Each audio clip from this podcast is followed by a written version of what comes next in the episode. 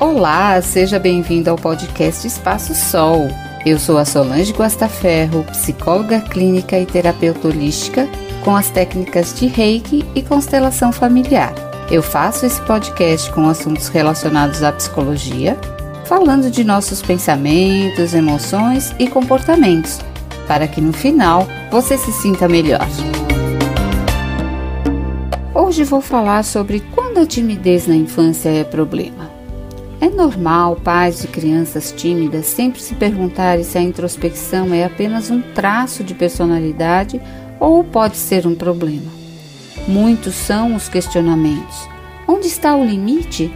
Como saber se a timidez na infância é excessiva e deve ser tratada? Essa timidez dá os primeiros sinais quando a criança tem medo de fazer novas amizades.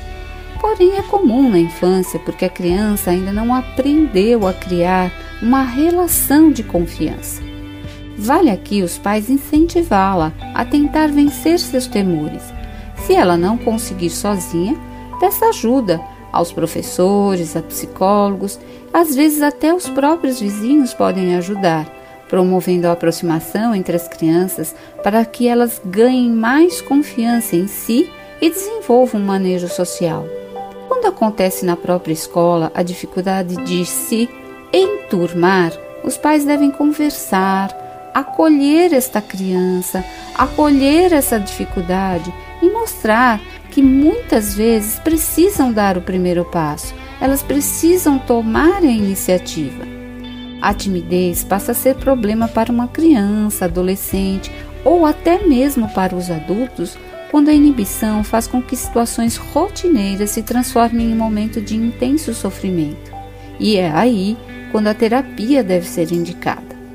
Porque essa timidez pode evoluir para uma fobia social, quando há verdadeiro pavor de se expor em público, podendo provocar prejuízos ocupacionais, familiares e sociais, além do isolamento e depressão pois afinal de contas somos seres sociais, necessitamos do convívio com pessoas.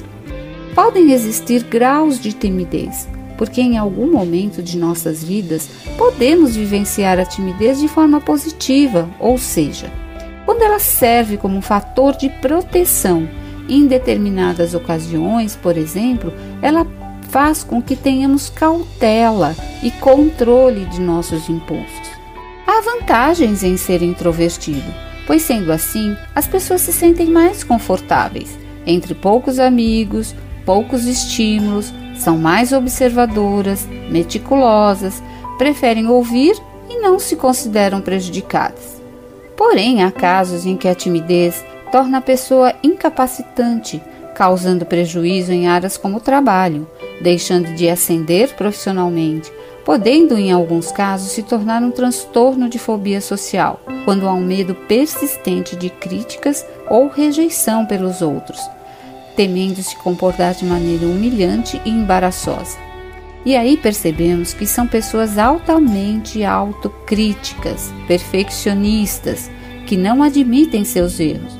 Portanto, elas se expõem menos e aprendem a lidar com as situações do cotidiano, tais como assinar um documento, comer ou beber em público, dirigir, estacionar o carro quando existem pessoas observando com muita ansiedade, chegando a apresentar até mesmo sintomas físicos em tais situações, como sudorese, nó na garganta, dificuldade de falar, dor de barriga, falta de ar, vontade de sair correndo e outros sinais. Como ajudar essas pessoas, como tratar dessa timidez? Através da psicoterapia. Tanto a criança como o adolescente ou mesmo os adultos vão ampliar seu autoconhecimento e treinar suas habilidades sociais. No mundo há muito que se temer, mas há medos desnecessários que valem a pena superar. Assim, termino esse podcast e espero que ele tenha lhe ajudado no seu autoconhecimento.